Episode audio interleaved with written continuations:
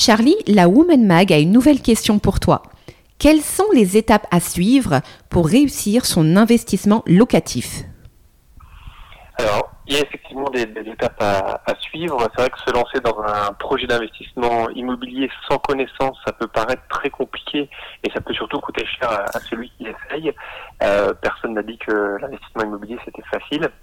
Mais il existe effectivement néanmoins des méthodologies qui servent de, on va appeler ça des facilitateurs, pour réaliser des projets rentables. Euh, ces méthodes, elles servent en fait à minimiser les risques et à vous faire gagner du temps, et c'est souvent sous forme d'étapes. Euh, il n'existe pas une seule méthode, mais plusieurs en fonction du type d'investissement que vous souhaitez faire.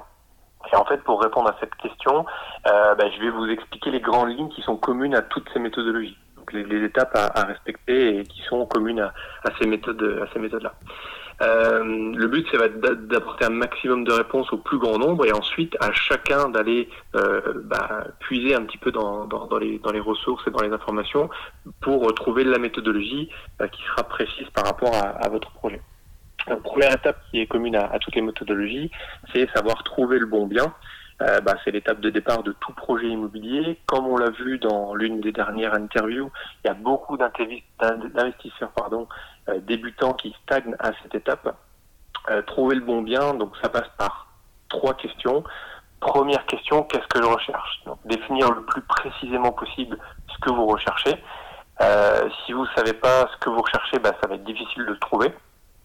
Euh, ça peut être maison, appartement, euh, euh, quel est le but de mon projet, qui je vise, est-ce que c'est plutôt les étudiants, les touristes, les, les, jeunes actifs pour de la colocation par exemple, combien de chambres je veux, quel est mon budget maximum tout compris. Donc si vous ne savez pas répondre à ces questions-là, c'est pas la peine de passer à l'étape suivante parce que vous n'y arriverez pas, il va vous manquer quelque chose. Deuxième question, c'est où, où je recherche, quel secteur géographique, voire même plus précisément quelle ville. Euh, on peut même aller jusqu'à dire quel quartier. Euh, pour votre premier projet, moi je vous conseille de prendre un secteur de recherche de la taille d'une ville euh, et une ville que vous connaissez de, préférence, c'est-à-dire une ville où vous savez voilà quels sont les quartiers sympas, vous connaissez un petit peu le centre-ville, les zones d'activité, là où il fait bon vivre. Ça va être beaucoup plus facile de trouver un bien dans une ville que vous connaissez. Si vous voulez investir dans une ville que vous ne connaissez pas, bah, il va falloir prendre le temps euh, d'apprendre euh, bah, en vous renseignant les agents immobiliers, voilà, sur Internet. Euh, pareil, de savoir bah, à peu près la même question, quels sont les meilleurs quartiers, les zones d'activité, les transports en commun, où sont les facs, les hôpitaux, etc. Donc ça, c'est vraiment indispensable à savoir lors de la phase de recherche. Euh, et une fois que vous aurez répondu à ces deux questions-là, il faut aussi vérifier qu'elles sont bien compatibles. Est-ce que le type de bien que vous recherchez correspond bien à l'emplacement où vous le cherchez. Car il peut exister deux problématiques. La première, ça va être la problématique de la demande. Si vous cherchez un logement pour un étudiant dans une ville où il n'y a pas d'école ou pas de fac, bah, c'est une erreur d'appréciation qui peut vous coûter cher par la suite si vous allez au bout de votre projet. Deuxième problématique, ça va être l'offre, c'est-à-dire que si vous recherchez, pardon, un projet de maison euh, pour faire du haut de gamme, euh, pour de la location touristique sur le secteur de la Seine-des-Bains, avec un budget maximum de 150 000 euros, vous risquez de chercher très longtemps parce que vous ne trouverez jamais. Euh, donc voilà, il faut vraiment que vos recherches soient en adéquation avec la réalité du terrain euh, et de, de, la zone dans laquelle vous allez rechercher. Troisième et dernière question pour cette euh, comment je recherche Donc quels sont les moyens à disposition Est-ce que vous allez euh, bah, plutôt rechercher sur des sites d'annonces en ligne, plutôt passer par les agences immobilières, passer par un chasseur immobilier Quels sont les outils qui sont à votre disposition Est-ce que vous allez mettre en place des alertes Est-ce que vous allez euh, mettre en place une routine de recherche Comment vous allez faire un... Est-ce que vous allez en faire un et comment vous allez faire un tableau de suivi En gros, c'est un petit peu comment vous allez vous organiser sur le terrain parce que ça demande effectivement de l'organisation et de la méthodologie. Et en fait, au fur et à mesure que vous allez réfléchir et répondre à cette question, bah, vous allez préciser votre projet et savoir concrètement ce que vous recherchez et comment vous allez le rechercher. Donc une fois que vous savez ce que vous recherchez, bah, vient toute la partie visite, négociation, offre d'achat qui sont également des étapes très importantes. Deuxième grande étape importante qui est commune à toutes les méthodologies, c'est maîtriser son financement. Alors pareil, je rentre pas dans le détail, on l'a déjà vu dans, d'autres interviews, mais concrètement, là, ça va être plutôt au niveau de la stratégie, euh, vers qui me tourner. Est-ce que je me tourne plutôt vers un cabinet de courtage? Est-ce que je vais plutôt voir les banques en direct? Bah, Les deux questions à se poser sont les suivantes. Est-ce que vous vous sentez capable de présenter votre projet face à un banquier? Est-ce que vous avez le temps de faire le tour des banques et de les mettre en concurrence? Si les réponses à ces deux questions sont non, alors passez par un courtier, ça sera bien plus bénéfique pour votre projet. Si par contre les deux réponses sont, oui, alors commencez par contacter votre banquier en premier et ensuite, une fois que vous avez sa proposition, à ce moment-là, allez voir les autres établissements bancaires pour comparer et voir ce que les autres banques vous proposent. Euh, alors ça, il n'y a pas de bonne ou de mauvaise réponse hein, pour cette partie-là. C'est vraiment avant tout un, choix personnel. Ça dépend bah, de vos connaissances, de votre temps, etc. Euh, ensuite, pour la partie financement, vient la question de quoi et comment négocier. donc là, pour avoir travaillé plusieurs années en banque et aussi comme courtier en, en prêt immobilier, il faut savoir que dans un prêt immobilier, tout est négociable, pour accepter les frais de garantie, donc ça c'est tout ce qui est hypothèque, société de cautionnement.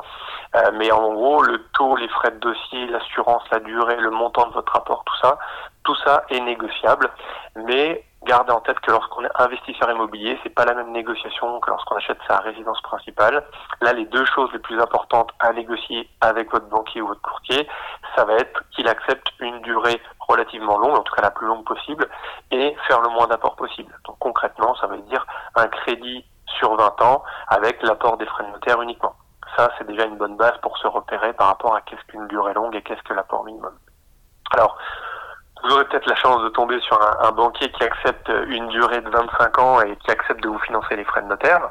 Si c'est le cas, bah, sautez sur l'occasion parce que malheureusement aujourd'hui, à l'heure où je vous parle, à mi-2020, euh, bah, avec tout ce qui s'est passé entre voilà, les, nouvelles règles de la Banque de France, le Covid, enfin le Covid, le confinement, etc., les banques réunionnaises resserrent de plus en plus leurs conditions, surtout pour les projets locatifs. Donc, je vous conseille moi d'avoir au moins l'apport des frais de notaire euh, avant de vous lancer dans un projet. Ça vous permettra au moins d'aller euh, jusqu'au bout de, votre projet. Donc, sur la partie négociation, pareil, je vous donne une petite astuce. Il y a deux choses à garder en tête. Un, le banquier n'est pas votre ennemi, c'est votre partenaire sur votre projet et vous devez instaurer une relation gagnant-gagnant. Si vous voulez que le banquier vous donne tout ce que vous voulez négocier et vous ne rien lui donner, ça fonctionnera pas. Le but c'est de créer une relation, une bonne relation, une relation qui va être durable avec votre banquier. Euh, et le banquier qui un banquier on va dire qui a confiance en vous euh, et qui voit que vous jouez le jeu avec lui, c'est un banquier qui vous suivra sur plusieurs projets, enfin qui vous, qui vous suivra pardon plus facilement sur vos projets, surtout si vous ne voulez pas en faire en faire un seul, si vous voulez en faire plusieurs. Euh, deuxièmement, ce qu'il faut savoir pour la négociation, c'est que la banque c'est un commerce, que le banquier c'est un commercial et qu'il a des produits bancaires à vendre et des objectifs à réaliser. Donc pour faciliter la négociation, proposez-lui tout simplement de prendre quelques contrats chez lui ou de ramener quelques assurances, surtout si vous n'avez pas d'attache particulière euh, avec votre assureur, on va dire. Euh, et que la banque propose des garanties équivalentes, voilà, n'hésitez pas à, transférer chez eux euh, voilà, les, assurances, pensez aussi au tout ce qui est assurance vie, PEL, carte bleue, transférez vos livrets, qu'ils soient euh, à la caisse d'épargne ou à la banque postale ou à la BFC, votre livret ça change rien. Par contre, ça fait plaisir au banquier parce que lui vient, on va dire, placer un produit et, et ça peut aider à marquer des points lors de la négociation. Troisième étape, euh, proposer de la qualité. Alors ça, il n'y a pas un seul euh, interview, une seule interview où on nous en parle pas, mais un investissement locatif rentable réussi, c'est un projet qui apporte de la valeur à vos locataires. Donc apporter toujours un maximum de valeur, euh, bah, ça, à travers des prestations de qualité. Hein. ça peut être la, la, qualité de la rénovation, ça peut être la qualité du mobilier, une décoration soignée. L'objectif, c'est de créer l'effet coup de cœur pour les locataires et qu'ils se sentent le mieux possible dans votre logement. Euh, ça reste une étape clé parce que si vous maîtrisez toutes les autres étapes mais que vous laissez de côté celle-ci, bah, votre bien euh, il sera noyé dans la masse que propose bah, tout le marché, tout ce qu'on peut trouver sur le marché, pardon. Euh, que ça soit d'ailleurs même euh, étudiant, saisonnier, colocation ou location à l'année, ça marche pour tous les tous les types d'exploitation. Les locataires resteront moins longtemps et votre loyer sera plus faible. Euh, et tout ça en fait ça vient jouer sur votre rentabilité et sur la réussite ou non de votre projet. Quatrième étape, euh, j'en parle seulement maintenant, mais c'est finalement bien choisir sa fiscalité. Euh, je dis j'en parle seulement maintenant parce que finalement c'est quelque chose qu'on doit décider dès le départ, hein, parce que vous allez, avant la signature du compromis, bah, décider si vous achetez en nom propre ou en société, donc que ce soit les CI, SARL de famille, etc. Euh, mais ça vient aussi à ce moment-là, lorsque vous, allez, vous aurez terminé de rénover votre bien, que vous serez prêt à le mettre en location, il va falloir réfléchir à comment louer. Est-ce que vous louez plutôt en nu? Est-ce que vous louez plutôt en meublé? On va dire que l'étape fiscalité, c'est une des étapes les plus difficiles à maîtriser lorsqu'on est un investisseur débutant. Il y a énormément de choses à connaître. La fiscalité en France, elle évolue constamment. Euh, moi, je vous conseille de prendre un maximum d'informations auprès de personnes qui sont qualifiées ou alors de sites certifiés. N'allez pas sur Facebook chercher des informations ou sur des, des, blogs ou des choses comme ça. Allez vraiment chercher l'information auprès des professionnels. Le but, ça va être de maîtriser juste la base de la fiscalité immobilière pour pouvoir comprendre et choisir la bonne, la bonne fiscalité. Et si besoin par la suite, bah, de faire appel à un professionnel comme un expert comptable. Par exemple, si vous avez un projet en SCI ou si vous commencez à avoir plusieurs projets immobiliers, ça peut être intéressant à un moment donné de passer vers un de, de laisser la main à un expert donc cinquième et dernière étape, bien choisir son locataire. Alors c'est essentiel à la réussite d'un projet immobilier. Ça peut paraître assez basique comme conseil, mais faites-vous confiance euh, et choisissez un locataire qui vous inspire confiance lors de la visite.